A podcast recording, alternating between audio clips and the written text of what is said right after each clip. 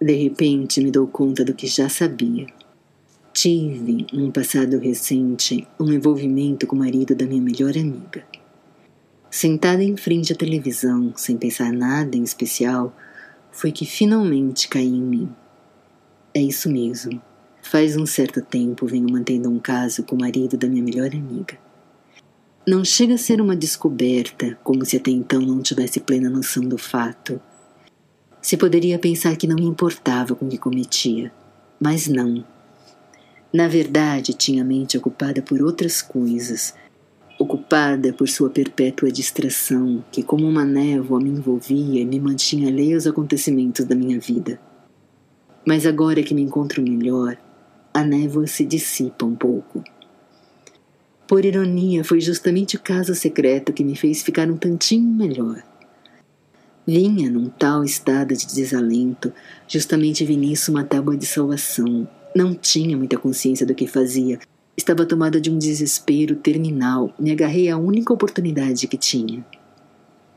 Não digo que desconsiderei o aspecto moral da coisa, porque nem cheguei a considerar nada. Quem se detém em considerações e questões de sobrevivência?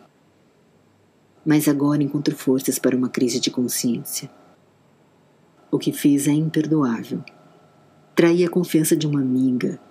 Nem questiono a conduta do marido. Qualquer deslealdade da parte dele é irrisória perto da minha. A considerava minha irmã, unidas por laços quase de sangue. Custo a crer que eu tenha sido capaz de algo tão vil. Não era essa a ideia que eu tinha de mim mesma. Como a gente se engana sobre as pessoas. Sou tida como muito tranquila, mas o que ocorre é que quase sempre estou em outro lugar. Mesmo em colapso, minha postura no sofá em nada se altera. Analiso a situação.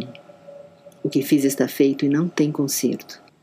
Mas o mal maior ainda pode ser evitado que a minha amiga venha saber. Minha preocupação em manter tudo oculto, devo dizer, é, no entanto, totalmente desprovida de interesse próprio.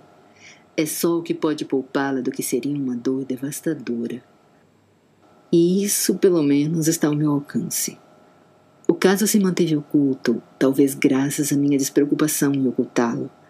Nada transpareceu, inclusive não transparece nem agora, que me encontro sentada, por sinal ao lado do marido em questão, na sala de estar da casa dele e sua esposa, a já mencionada melhor amiga, que no momento se encontra ausente, não sei bem porquê.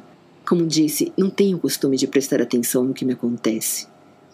Graças a Deus estou vestida. Tempos atrás já teria arrancado a roupa, mas no momento meu comportamento é impecável, acima de qualquer suspeita. Inclusive meu irmão, uma criança ainda, entra na sala e nos pega conversando educadamente, o que acredito pode vir a ser útil caso algum dia eu precise de depoimentos a meu favor.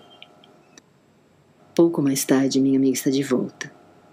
Trocamos amenidades, nos despedimos. Nossa convivência segue sem alterações.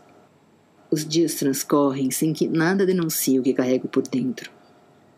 Meu afeto por essa amiga é genuíno, sempre foi.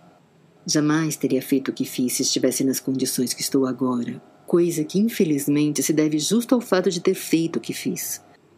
Mas cada gesto caloroso, cada palavra boa que trocamos, desmente de tal forma meu negro segredo que algumas vezes chego a me esquecer dele. Uma vez, no interior de um trem, vi um homem derrubar seu casaco no chão enquanto descia a escada e se afastar pela plataforma vazia sem se aperceber de nada. Esse homem entrará em seu próprio trem e, quando der por falta do casaco, jamais saberá o que houve com ele. E o trem se afastará da plataforma, e quando outras pessoas passarem pelo casaco caído, jamais saberão de onde veio. Sou a única testemunha do que aconteceu, a depositária da verdade que une todos esses fatos. Se eu, no decorrer dos dias, me esquecer desse incidente, o que é bem provável, o que acontece com essa verdade da qual ninguém mais terá ciência. Da mesma forma, um homem tem um sonho perturbador. No meio da noite, nele experimenta emoção quase insuportável. Ao despertar, não se recorda do que foi sonhado. Para onde vai o sonho? Permanece no limbo dos eventos, sem o suporte de uma consciência que o permita existir? Sei o que fazer. Devo banir o ocorrido da minha mente. Jamais me permitir qualquer pensamento sobre o assunto. Se ele não existir dentro de mim, não poderá cruzar a fronteira para a realidade. Assim faço, e isso se revela tão eficiente que tenho então o que me parece a solução definitiva: ir para o estrangeiro.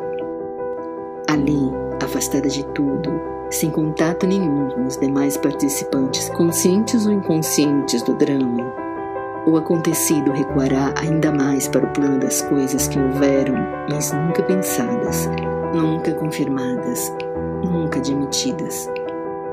Um fato que circula entre os viventes como um fantasma que não consegue se fazer notar, quase inexistente.